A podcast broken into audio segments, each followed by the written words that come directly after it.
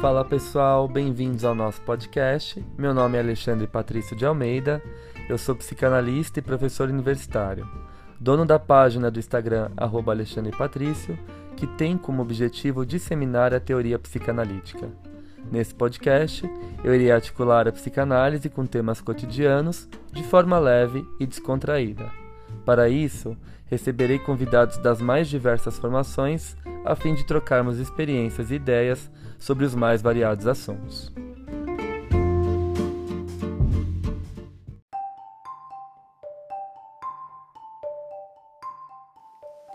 Passando para avisar vocês que esse episódio foi gravado em forma de live na minha página do Insta. Com o intuito de fazer a psicanálise circular ainda mais, decidi compartilhar a gravação aqui no nosso podcast. Espero que gostem. Nós vamos falar um pouquinho de conta transferência, que é um conceito que muitos alunos têm pedido para mim, professor. Fala de conta transferência, identificação projetiva, a própria transferência, né? Então assim, eu acho que precisaria de uma live inteira para a gente falar só de transferência, né? Que é um conceito que veio ganhando uh, uh, muita expansão ao decorrer da história da psicanálise. É um conceito muito importante também, que teve muita importância uh, dada ao próprio Freud, né, dada pelo próprio Freud, mas uh, a contra-transferência foi um conceito que foi pouco explorado. O Freud não fala de contra-transferência com frequência na sua obra, né? Ele menciona o conceito de contra-transferência três vezes ao decorrer de toda a sua obra. Então não é um conceito que ele vai é, utilizar com frequência, tá? Bom, então eu vou tomar como base três autores que eu acho que marcam um, um paradigma diferenciado em relação ao conceito de conta-transferência. Eu vou utilizar uh, o Freud, claro, né? o Ferenczi e a Paula Heimann. E vou explicar um pouquinho a concepção de conta-transferência sob a ótica desses três autores tá? Então, como vocês pedem muito para que eu fale disso, eu vou utilizar esses três autores como base que fazem a gente pensar depois em contribuições futuras do conceito é, por Winnicott, Balint, Bion, tá? Então, eles são a base é, da discussão inicial desse conceito de conta-transferência. Principalmente o Ferenc e a Paula Heimann, eles dão uma virada né, no, que, na, no que o Freud compreende por conta da transferência, eles dão uma virada nesse conceito e expandem ele enormemente, tá? Então vamos lá. Bom, falar um pouquinho sobre os primórdios, né? Antes de falar de conta transferência, eu vou passar um pouco por transferência, tá? Então, transferência é uma é um fenômeno que acontece na clínica psicanalítica, né? E o que e o que forma, o que constitui a base da, da clínica psicanalítica. Né? Então, muitos perguntam para mim: ah, qual a diferença da clínica psicanalítica para uma psicoterapia comum, para uma terapia normal? Né? Assim, a, a clínica psicanalítica trabalha com o inconsciente, trabalha com a transferência, trabalha com a interpretação do inconsciente. Né? Então, tem toda uma especificidade própria que diferencia ela de outras abordagens, de outras terapias. Tá? Bom, então Freud ele vai começar a falar de transferência desde a primeira publicação dele inicial, que é o estudo sobre histeria, que ele faz junto com Breuer, em 1895. Né? Então ele diz assim para nós, é, ele chama essa transferência de falsa ligação. Então, o que, seria essa falsa ligação? Um sentimento que aparece do paciente para o analista, né? um sentimento amoroso, um sentimento de admiração, de desejo, que sustenta essa falsa ligação. A transferência ela não acontece só no fenômeno clínico, dentro do espaço clínico, ela acontece na vida, né? A gente aprende uma matéria porque a gente faz uma estabelece uma relação transferencial com o professor. Então, sei lá, aquele professor me lembra muito o jeito do meu pai, o jeito de um, de um professor que eu tive no início da minha infância. Ele parece para mim um, um, colega muito acolhedor. Então eu aprendo melhor com aquele professor porque eu estabeleço uma relação transferencial positiva com ele, né? Então ele me desperta lembranças e reminiscências infantis que me fazem é, é, ter um sentimento de amor por ele, de, de, de carinho, de admiração, enfim. Né? Então a transferência ela vai acontecer em todas as relações humanas, independente do campo clínico. Mas é a psicanálise que vai estudar isso principalmente dentro da clínica, e aí a gente tem estudos de psicanálise aplicada é, com a psicanálise fora da clínica. Então, dentro da situação escolar, por exemplo, a gente tem uma relação transferencial. Crianças que aprendem bem com aquele professor porque elas estabelecem uma boa relação transferencial com ele, né? Então é o dia da aula daquele professor, vai todo mundo contente, é, feliz, cantando, né? Porque eu tenho uma boa relação transferencial com ele. Se eu não tenho, né, eu vou me arrastando para aula porque, ai que saco, aquela aula daquele professor, tal, que não explica nada com nada, enfim. Todos nós sentimos essa questão transferencial. Às vezes a gente conversa com alguém que a gente nunca viu e sente como se a gente já conhecesse essa pessoa há muito tempo, como se gente tivesse um vínculo com essa pessoa. Aí se estabelece uma relação transferencial, tá? Bom, então essa falsa ligação é considerada por Freud uma forma específica de resistência a ser compreendida dentro do funcionamento sintomático. Então Freud fala assim: essa falsa ligação, que ele vai chamar em 1895, numa das suas primeiras publicações, ele não chama de transferência, é algo que precisa ser relevado, é algo que precisa ser compreendido. Então, por exemplo, ah, uma paciente que se apaixona pelo analista pode ser um problema a, a, a ser enfrentado durante o tratamento. Né? Uma das causas que fez uh, o Breuer largar, sair correndo do tratamento da Ana, da Ana O foi justamente isso. Né? Foi boatos aí que, que, que numa crise histérica dela, ela fala que ela ficou grávida do, do, do Breuer né? E aí o Breuer fica assustadíssimo, passa isso pro Freud, eles discutem isso numa supervisão, enfim, né? É, mas essa relação transferencial, ela compromete muito o, a, a análise. A gente sabe que todo começo de análise a gente costuma chamar de lua de mel, né? O analista fica apaixonado pelo, o paciente fica apaixonado pelo analista. Então ele faz duas, três sessões, né? Ele fala: "Nossa, eu tô curado, me sinto muito melhor". Na quarta sessão ele já vai se arrastando para análise, porque a gente começa a mexer em feridas, a interpretar, ele começa a trabalhar lembranças dele, a gente vai interpretando algumas resistências. Então ele começa esse amor inicial se torna um ódio. Por isso que não é bom a gente sustentar essa lua de mel com o paciente. Tem analista que gosta de ser amado, que gosta, né? E esse analista que gosta de ser amado nunca vai mexer ali onde deve mexer, né? Ele vai sempre ter um pé meio atrás porque ele quer manter essa posição narcísica de ser amado. Então aí a gente tem uma relação contra-transferencial.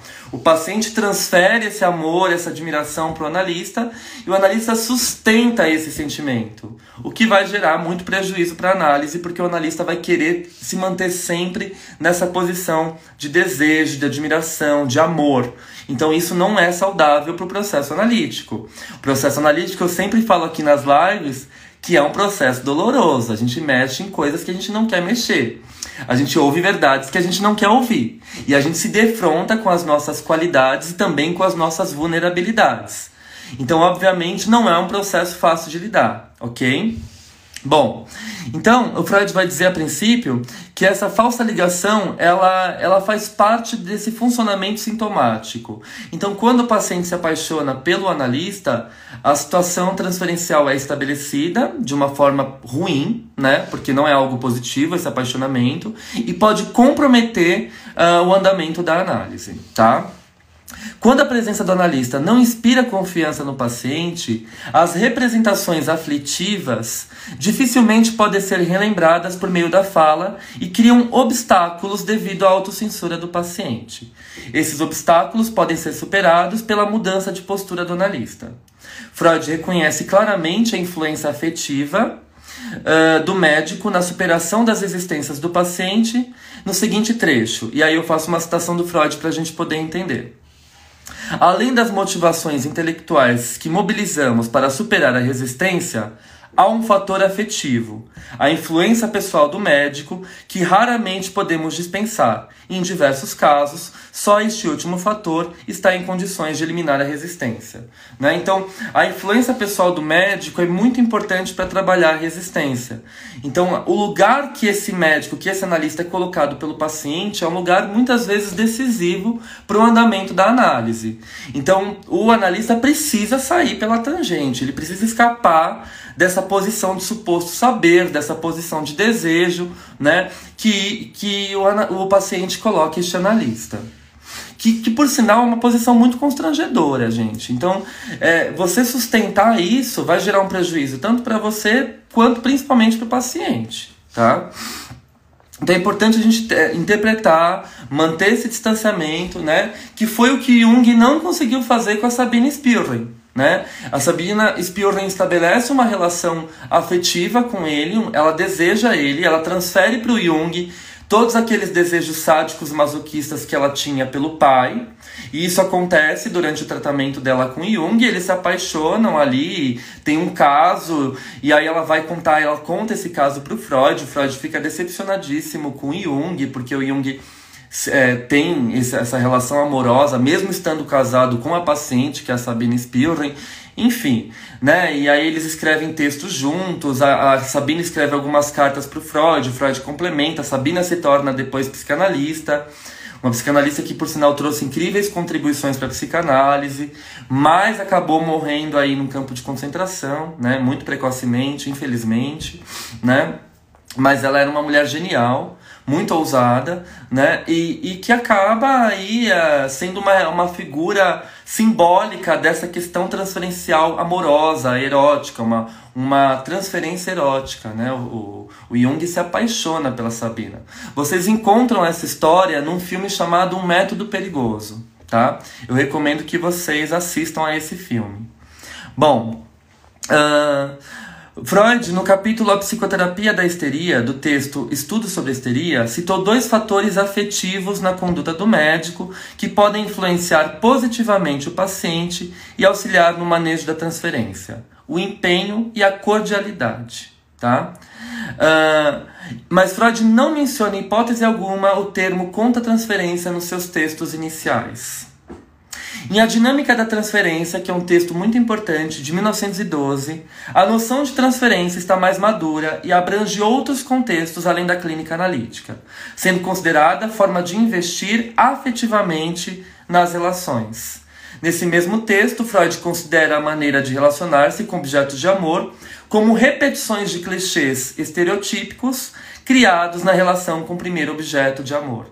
Então, muitas vezes, eu vou. É me relacionar com o meu analista da mesma forma que eu me relaciono com meu pai. Eu vou colocar esse analista no lugar de pai. Né? Eu lembro de um paciente que começou a fazer análise, é, e aí depois, lá para o sexto, sétimo mês, ele tinha muitas questões com o pai, e aí ele me vira e fala assim: Eu escolhi você por duas razões. Aí eu disse quais? Primeiro, porque eu quando conheci você, eu admirei muito seu trabalho e eu achei isso incrível. Eu falei, eu quero fazer análise com esse cara. E segundo, que você é, é, lembra muito o meu pai. Né? Você tem todo o, o rosto do meu pai, o jeito do meu pai, você lembra muito o meu pai. E na hora eu virei e falei assim, ok, mas eu não sou seu pai. Né? A gente tem que interpretar essa situação porque o lugar que o paciente nos coloca, às vezes, pode ser um risco para o andamento do processo terapêutico. Então, ocupar esse lugar, muitas vezes, por uma demanda narcísica do próprio analista, é um grande risco, ok? Bom, dessa forma, a partir de 1912, quando Freud publica A Dinâmica da Transferência, o conceito de transferência ganha um grande destaque no campo psicanalítico, diferente dos momentos iniciais da, análise, da psicanálise, nos quais ele tinha um lugar periférico, tá? Bom, uh, o Freud vai mencionar a palavra contra-transferência três vezes ao decorrer de toda a sua obra. Vamos lembrar que a obra do Freud é vastíssima, então se a gente coloca isso numa escala é, quantitativa, é muito pouco. Né? Então Freud não fala de contra-transferência com precisão. O primeiro registro do uso desse termo por Freud pode ser encontrado numa carta dirigida ao seu, ao seu discípulo uh, Jung, após receber um comunicado de Sabine Spielrein, paciente de Jung, que solicitava um encontro para tratar da sua relação amorosa com seu analista. Né? Então, isso foi um escândalo na época. É claro que tentou ser abafado, ficou ali né, na, na moita, mas o Freud fica muito decepcionado com essa postura do Jung, ok? Bom, a carta foi publicada na compilação das correspondências de Freud com Jung, e, e aí ele faz um recorte, né? Eu vou fazer um recorte desse trecho que, no qual Freud enfatiza ao seu aluno a questão didática dessa situação. Ele coloca assim: Embora penosas tais experiências sejam necessárias e difíceis de evitar, é impossível que sem elas conheçamos realmente a vida e as coisas com as quais lidamos. Essas experiências nos ajudam a desenvolver a carapaça de que precisamos e a dominar a contratransferência, que é, afinal, um permanente problema.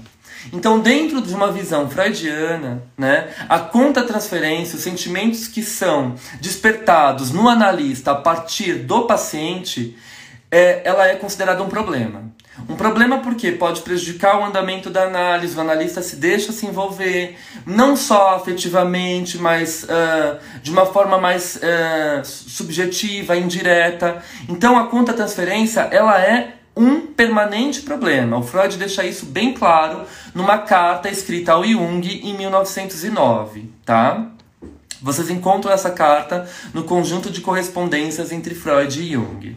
Bom, uh, e assim, né, na primeira parte fica evidente que, que ele deixa bem é, em destaque que a contra-transferência ela é um permanente problema para o andamento da análise. Então a visão do Freud ela é muito radical relacionada à contra-transferência. Ela é um problema, precisa ser evitado, mas no entanto ela acontece, ela é inevitável.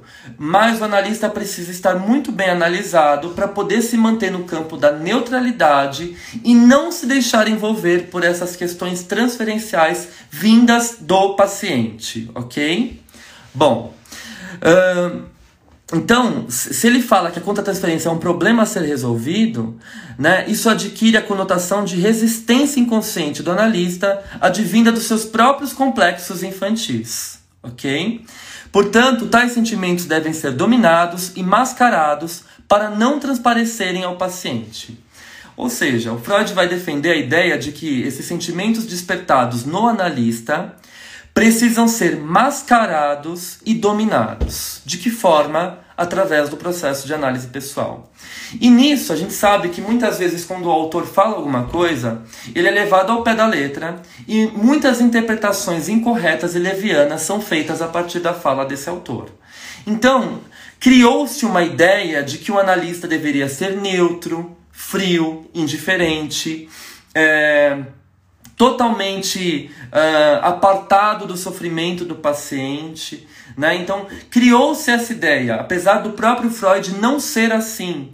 Quando a gente lê alguns trechos da biografia do Freud, da biografia do Freud, principalmente a última biografia feita pela Elizabeth Rudnesco, a gente vê detalhes ali que o Freud ele tomava café com os pacientes, ele tinha uma pegada muito sensível, uh, ele, ele, ele tinha um cuidado com os pacientes, né? Eh, ele faz, por exemplo, vaquinha para ajudar os pacientes financeiramente, o que acontece com o Homem dos Lobos, não sei se vocês sabem disso. O Homem dos Lobos passa por uma crise financeira, o Freud organiza uma vaquinha com os membros da Sociedade de Psicanálise para poder ajudar financeiramente o Homem dos Lobos, né?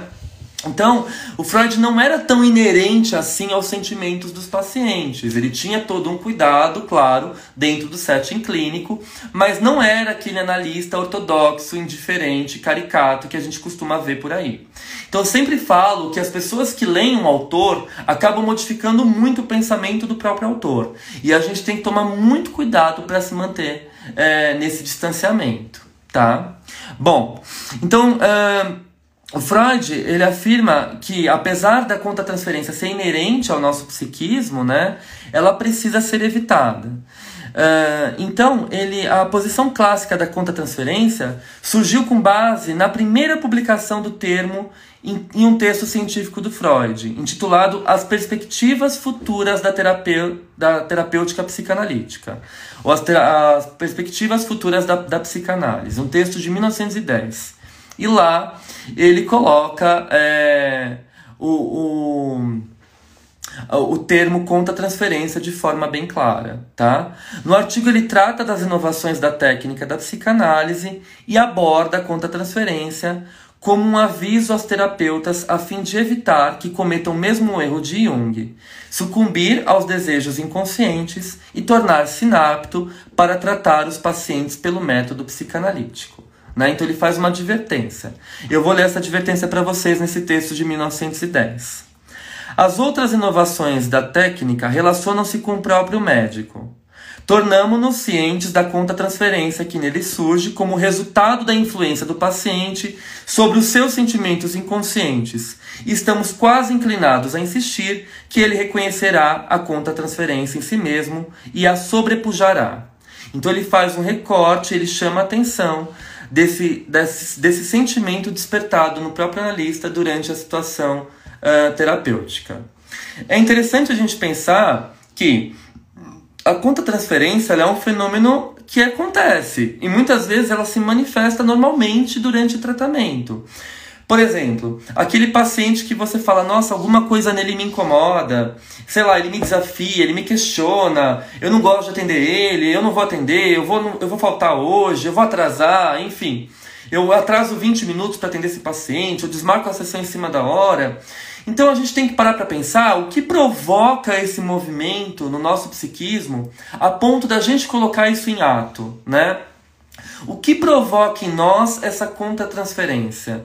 Então, por isso que nós temos que estar bem analisados. Senão, os nossos sentimentos infantis, uh, todos os nossos complexos não resolvidos, eles vão aparecer nessa relação contra-transferencial.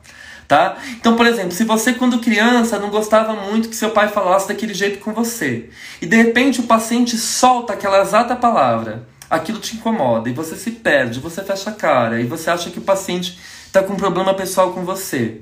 E aí acontece o que a gente chama de um cruzamento, né? uma, uma ressonância aí transferencial e contra-transferencial.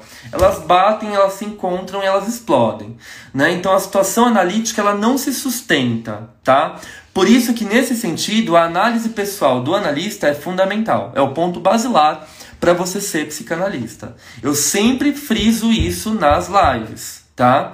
É, o que eu preciso para ser psicanalista, antes de você procurar uma escola, antes de você procurar formação, antes de você procurar qualquer coisa, vai procurar uma análise pessoal, tá? É, isso é honesto com você e com a pessoa que você é, é, a pessoa que você se presta a ouvir, tá? Então isso é uma questão ética, em primeiro lugar, porque senão vai dar problema aí em relação a esses aspectos contra-transferenciais mal resolvidos, tá? Bom, uh, então é importante a gente pensar que a visão do Freud é uma visão ortodoxa. Em 1912, ele escreve para nós recomendações ao médico que exerce a psicanálise, que é um texto técnico sobre a técnica psicanalítica, e ele vai dizer assim: ele, o analista, deve voltar seu próprio inconsciente como um órgão receptor, na direção do inconsciente transmissor do paciente. Deve ajustar-se ao paciente como um receptor telefônico se ajusta ao microfone transmissor.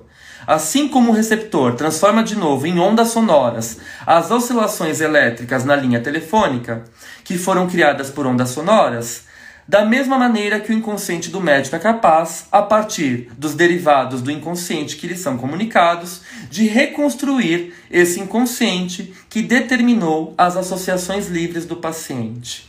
Então ele fala que é um encontro, né? que é um encontro do, do inconsciente do analista com o inconsciente do paciente. Né? É esse encontro de inconscientes que vai acontecer durante o processo de análise. Então, o analista ele precisa estar muito bem analisado para poder, como o Gui acabou de falar, né, não transportar os seus problemas mal resolvidos para o paciente, né? Então, assim, o que a gente vê, eu, tenho caso, eu contei para vocês de pacientes que chegam e falam assim: ah, eu comecei a fazer análise, e aí contava meus problemas para o analista, e ele falava: ah, mas eu também passei por isso. Inclusive, agora, semana passada, eu tive uma discussão com a minha esposa.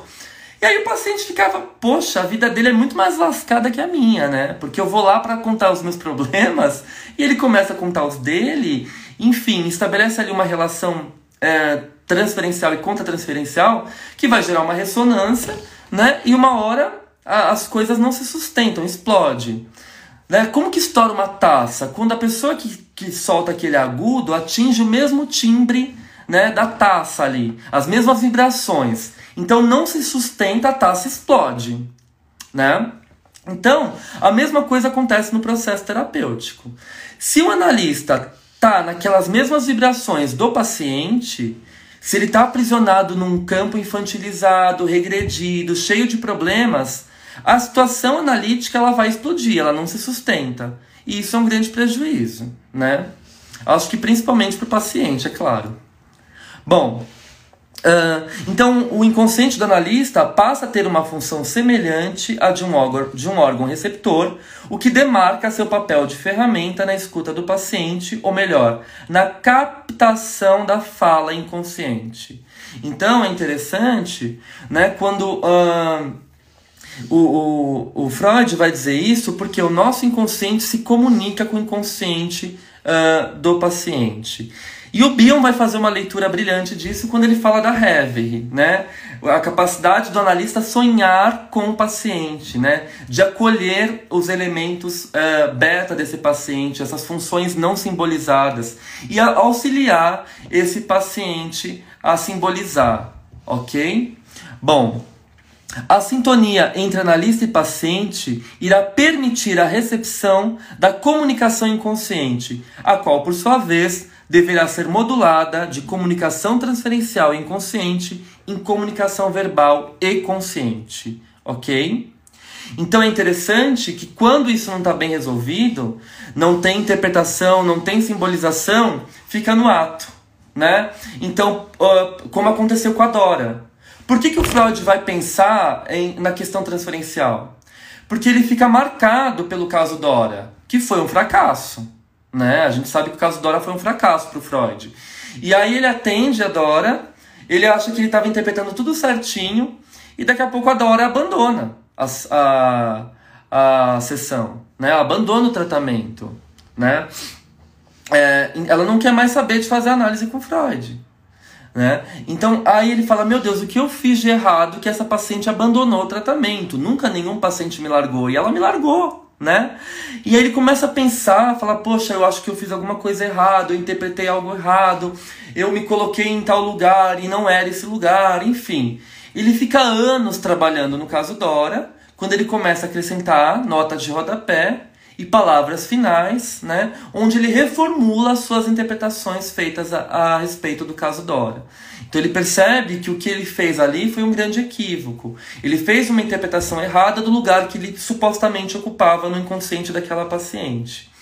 E por ele interpretar erroneamente, ela abandona a sessão, ela abandona o tratamento. Tá? É, e isso acontece muitas vezes na nossa prática psicanalítica. Tá? Bom, assim o paciente incapaz de recordar o que esqueceu reproduz em ação ao invés de lembranças e se expressa por meio de atuações, o que a gente chama de acting out, ao colocar em cena os seus conteúdos psíquicos, né? Então, ao invés de falar, simbolizar e construir, o paciente ele não consegue fazer isso com o auxílio do analista, que não simboliza com ele, que não transforma esses elementos rústicos, elementos beta, que o, que o Bion chama, em elementos uh, alfa, através da função alfa, que faz essa digestão dessa carga psíquica, né? E ele usa esses códigos para poder nomear esses pensamentos selvagens, né? E o analista vai traduzir esses pensamentos selvagens, vai articular um significado a eles, vai tecendo aí uma rede junto com o paciente. Se o analista não faz isso, o paciente põe em ato, né? Então eu começo a faltar na sessão porque é uma forma de eu agredir esse, esse analista. Eu começo a a, a não falar mais na sessão porque é uma forma de eu agredir o analista. Se o analista não consegue interpretar esses mecanismos, né, e dissolver eles e dar um ressignificado a eles, a situação se torna insustentável e ela vai arrebentar, ok? Bom, Uh, portanto, o manejo da conta transferência, dentro e fora da análise, tem uma importância crucial para a continuidade do tratamento. Nas palavras de Freud, nenhum psicanalista avança além do quanto permitem os seus próprios complexos e resistências internas, né? Então vejam isso que belíssimo. Nenhum psicanalista avança além do quanto permitem seus próprios complexos e resistências internas. Então nós temos que estar muito bem analisados se a gente quer é, prestar um serviço de qualidade a, aos nossos pacientes, aos nossos clientes, né? Se os nossos complexos e as nossas existências não estiverem bem tratadas, né, a análise vai por água abaixo. E vai mesmo, né? Bom, assim Freud afirma ser a análise pessoal essencial para o controle da conta-transferência dentro do processo analítico, pois parte do trabalho do analista envolve tomar conhecimento desses sentimentos conta-transferenciais e manejá-los adequadamente para manter a postura de neutralidade frente à transferência do paciente. Então, Freud é, ele defende essa postura de neutralidade. A neutralidade frente aos conflitos emocionais do paciente funciona como uma defesa contra a carga emocional advinda da transferência e permite a liberdade de atenção na escuta. Além disso, ela possibilita ao analista utilizar o seu inconsciente como instrumento de captação e contenção, que o Bion vai falar exatamente sobre isso. A função continente do analista. A gente contém esses pensamentos selvagens, essas angústias impensáveis dos nossos pacientes, a gente faz uma contenção disso, a gente suporta isso e interpreta. É, a partir disso, a gente vai tendo um manejo é, de interpretação, de simbolização na, na rotina clínica, na prática clínica, tá? Além disso, possibilita ao analista utilizar seu inconsciente como instrumento de captação e contenção e, a partir dessa recepção, deixar os, do, os elementos inconscientes do paciente tomarem espaço dentro do próprio psiquismo, para, por fim, poder reconstruir este inconsciente. Né? Então, olhem só que incrível, né? O Gui acabou de comentar, a função continente do analista, perfeito. A gente poder conter essas emoções, essas angústias, porque o paciente às vezes chega extremamente angustiado. Quem nunca atendeu aquele paciente que chega nervoso falando um monte de coisa e aí você fala: Meu Deus, eu não estou entendendo nada que esse paciente está falando. Ele está falando da esposa, daqui a pouco ele falou do filho, daqui a pouco ele falou de uma briga no trabalho, daqui a pouco ele falou que que ele vai ser mandado embora. Daqui a pouco ele falou que ele tem vontade de comer tal coisa no restaurante e você fala: que bagunça é essa? Eu não estou entendendo nada que esse paciente está me trazendo. Aí a gente pode perceber com um pouco de sensibilidade que essa confusão interna desse paciente está sendo colocada externamente. E a gente se sente confuso porque é a forma que esse paciente se sente. Então ele está comunicando essa confusão interna para nós de forma indireta, fazendo com que a gente também se sinta confuso. Entendem? Tá? Bom, Ferenczi, que é um, um, um discípulo que eu já falei bastante, um discípulo genial do Freud, é, que foi esquecido por conta de fofoca, de boatos, e agora está voltando bastante na história da psicanálise, no movimento psicanalítico. É, tem muita gente estudando Sandor Ferenczi, um analista uh, de Budapeste, genial. Ele trabalhava com pacientes difíceis. Então, todo paciente que o Freud não dava conta, que o Freud não gostava, paciente chato, ele encaminhava para o Ferenczi. então chegava aqueles pacientes borderlines, psicóticos, o Freud falava assim: ah, isso aí é muito trabalho, ó, vai lá para Budapeste, vai se tratar com o Ferenc, ele é muito bom nisso. O Ferenc ele era um cientista clínico, então ele tinha várias estratégias de clínica. Então ele tinha estratégias de manejo, de acolhimento, de análise mútua, de, de análise é, de, de prática ativa, enfim. Ele foi inventando técnicas analíticas pensando na cura, no bem-estar, na evolução, no progresso desses pacientes. Então o Ferenc ele não tinha um método ortodoxo engessado. Ele adaptava a análise de acordo com a demanda do paciente. Isso lembra muito o Winnicott. Né? Lembra, se o paciente precisa de análise, eu faço análise. Se ele precisa de qualquer outra coisa, eu faço qualquer outra coisa. O Winnicott dizia isso. O Winnicott, na verdade, é um grande diferenciano entre linhas, porque ele não cita o Ferenc durante a sua obra, né? Eu já falei para vocês por quê, né? Pegava muito mal citar Ferenc, ok? Bom, e aí o que acontece? O Ferenc, ele começa a dar um outro olhar para a questão contra-transferencial. Ele fala assim, existem pacientes traumatizados, existem pacientes frágeis que não vão sustentar a neutralidade do analista não vão é, sustentar o afastamento emocional do analista. Eles precisam de um acolhimento, de uma flexibilidade, de um trabalho de empatia, de tato, né? Então, uh, o Ferenczi, é, ele trabalha a contra-transferência de uma outra forma. A percepção dele sobre os sentimentos contratransferenciais do analista em contexto clínico possuía um valor diferenciado, o que o levou a dar maior destaque à sensibilidade do analista, às suas reações contratransferenciais e à sua postura dentro do contexto clínico. O Ferenczi propõe uma mudança na postura do analista ao considerar a importância dos cuidados do paciente. Por isso que a gente fala que ele inaugura uma ética do cuidado né?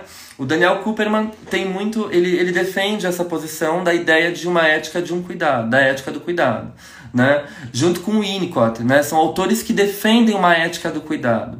Então, pacientes regredidos, eles precisam de um acolhimento, de um manejo, de um holding, né? Para poderem crescer como analista na clínica. Então são pacientes muito infantilizados, muito regredidos, muito difíceis, que precisam desse cuidado para amadurecer, para saírem do estágio, sendo bem winnicottiano, do estágio de dependência absoluta, chegando no estágio de dependência relativa, até chegar rumo à independência. Mas para isso acontecer, não é a interpretação ferrenha que vai surtir resultado. Né? É um, uma prática de acolhimento, de cuidado. Nesse sentido, o sentimento contra-transferencial do analista é fundamental, porque ele se coloca numa posição de empatia, de tato, e o tato é sentir com. Isso não significa de modo algum o analista benevolente. Aquele analista bonzinho que, que né, faz tudo, que deixa o paciente né, ser se é estrela, sustenta o narcisismo do paciente. Não, não é isso que a gente está falando. Né? Muitas pessoas eu falar, ah, o Winnicott é o vovozinho bonzinho da psicanálise. O Winnicott é a psicanálise cor-de-rosa. Não, gente, não é bem assim, né? O Ferenczi fala, Pior que uma postura de um analista autoritário é aquele analista benevolente, que deixa o paciente fazer tudo. Não é assim. A gente tem que ter sensibilidade de perceber pacientes que são mais agredidos, que trazem uma fraqueza na construção do seu eu, uma fragilidade na construção do seu eu, e precisam de um manejo, de um holding, de uma sustentação do ambiente de uma forma mais adequada, de uma forma mais delicada, empática, tá? De acordo com Ferenczi, o mascarar de certos sentimentos contra-transferenciais do analista gera uma certa insensibilidade. Olhem isso que incrível, né? A contrapartida da neutralidade, a qual se configura como defesa e resistência quanto aos afetos mobilizados nessa relação. Assim, a postura de neutralidade levada ao extremo caracteriza o que o Ferenczi chamou hipocrisia profissional. Justamente por envolver o recalque de sentimentos contratransferenciais mobilizados por determinados aspectos do paciente difíceis de serem suportados. Então, aquele paciente né, que, uh, que é super frágil e de repente aquele analista se, se mantém intacto, né? Firme, insensível. O que a gente chama de analista teflon, né? O sentimento bate e cai, né? Não cola. Ele se mantém indiferente ao sentimento do paciente. Esse paciente vai se sentir mais ainda traumatizado, mais ainda abandonado, e a análise também não vai correr. A neutralidade não é um sentimento de frieza, né? E o Ferenc vai falar se manter intacto aos sentimentos do, do paciente, nada mais é do que uma grande hipocrisia profissional. Ele chama isso de hipocrisia. O analista que fala que nada sente está sendo hipócrita. Eu lembro de um caso, nas primeiras sessões, uma paciente minha ainda não tinha ido para o divã, ela estava na cadeira e ela estava me contando um episódio da infância dela muito difícil. E quando ela estava fazendo o relato, inevitavelmente eu me emocionei né? Meus, meus olhos encheram de lágrimas e eu me emocionei. E aí ela tava olhando para mim ela falou assim: Ale, você, você se emocionou. Eu falei: sim, né? O que você tá me contando me toca muito, né? Aí ela falou assim: é tão importante você se emocionar porque parece que você tá sentindo a dor comigo, né? Então vejam só esse lugar de, de sensibilidade, de empatia, de sentir com, o quanto isso é fundamental né, para determinados pacientes, o quanto isso sustenta a relação analítica. Né? Então é uma forma da gente se manter implicado, mas uma implicação com reserva, né? como diria o, o Bion. Né?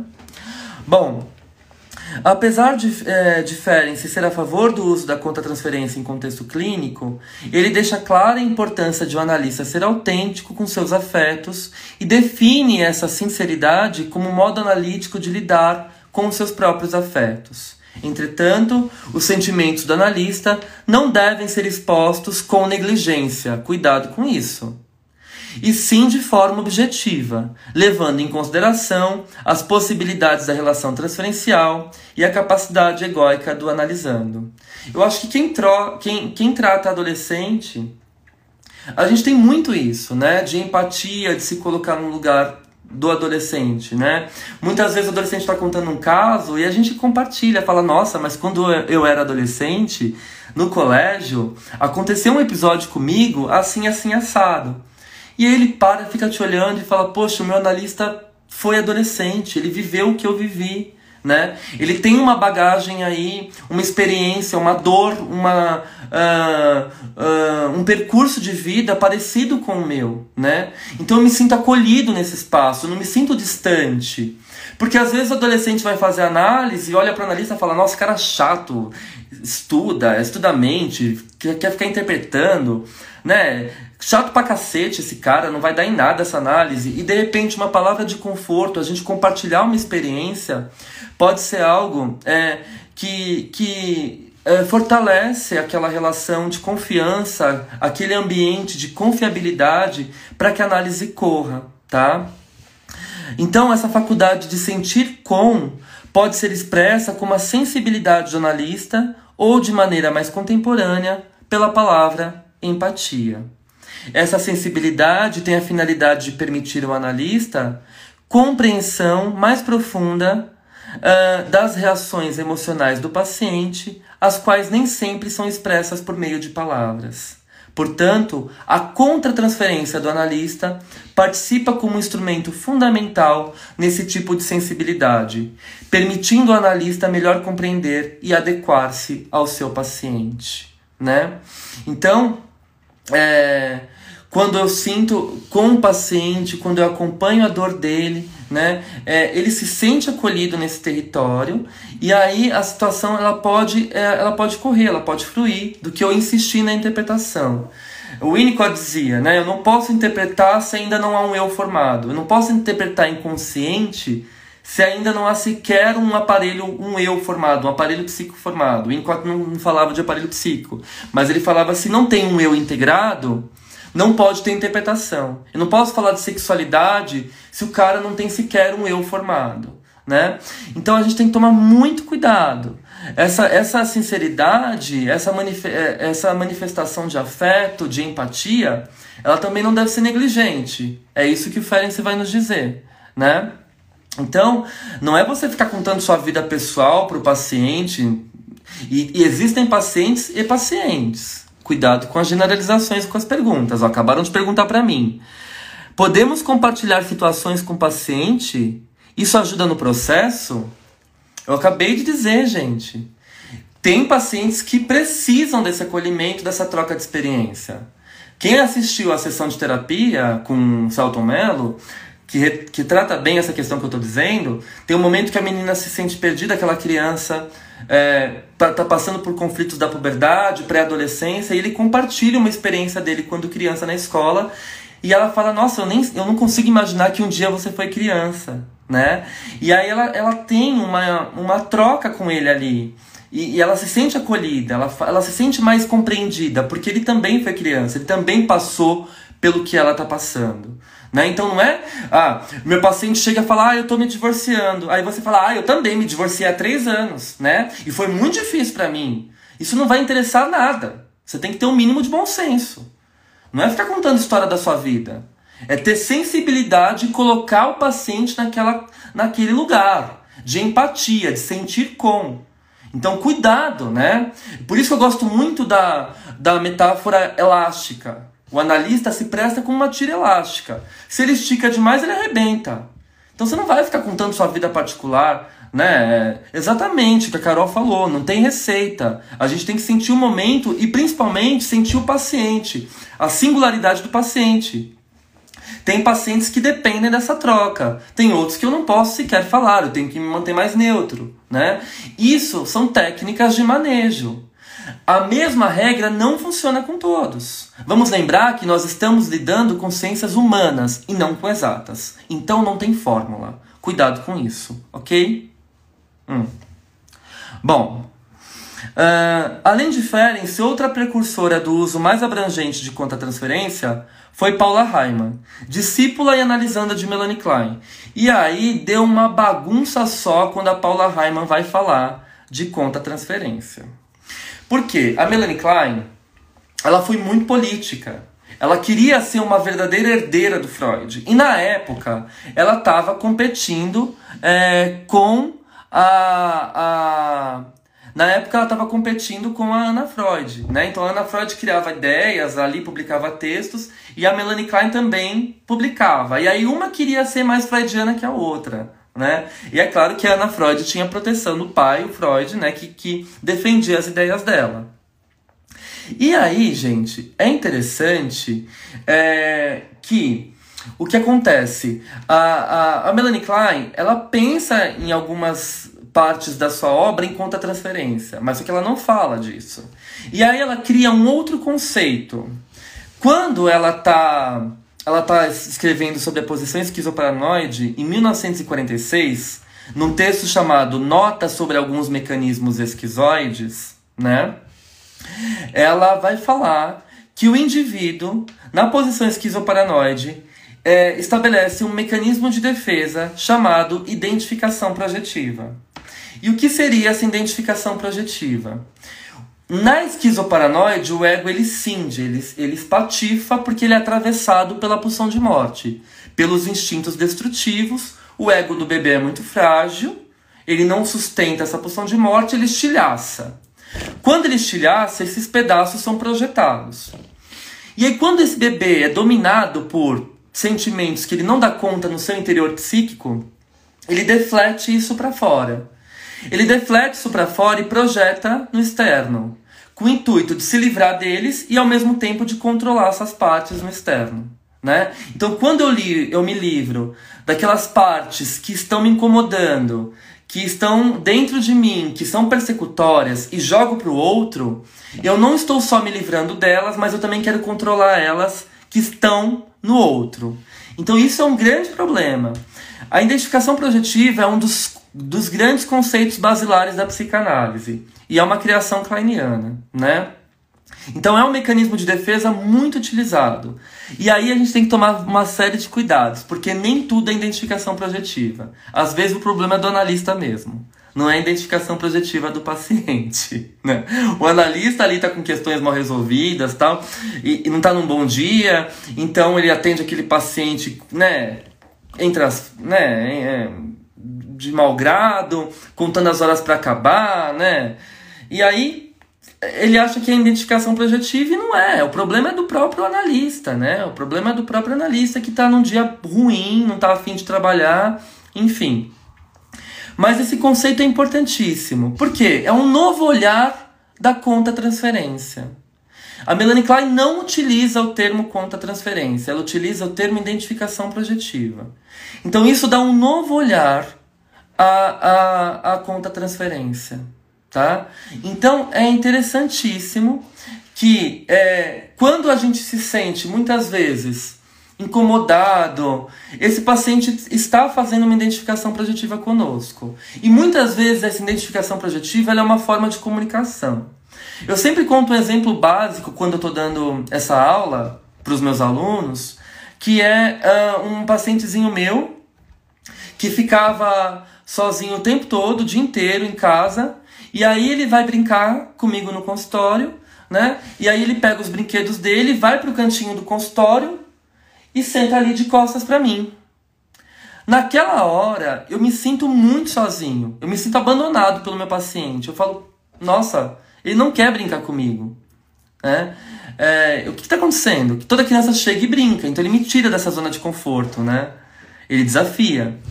Aí eu falo, eu fico pensando, eu falo, meu Deus, como estou me sentindo sozinho, estou me sentindo abandonado por essa criança. Né? E ele ali brincando de costas para mim. E aí eu viro e falo assim, nossa, você quer que eu me sinta sozinho assim como você se sente, né? E aí ele olha assim por trás do ombrinho dele e fala: tá bom, vem brincar comigo. então, é, ele, ele transfere para mim, né, através de uma identificação projetiva, ele projeta em mim esse sentimento de solidão que ele carrega com ele, porque ele passa grande parte do dia sozinho, sem a mãe, sem o responsável, né? E ele quer que eu me sinta sozinho para poder entender a forma que ele se sente. Isso é uma identificação projetiva, né? Eu coloco no outro aquilo que eu não tolero em mim, né? É, a fim de controlar, porque é mais fácil controlar no outro, né? Então, quando eu estou discutindo, eu falo assim: ai, nossa, você é, é muito egoísta, né? você é muito é, mesquinho, e aí, na verdade, você é egoísta, você é mesquinho, você está delegando isso para o outro porque é mais fácil controlar no outro do que em você próprio. Isso é uma identificação projetiva.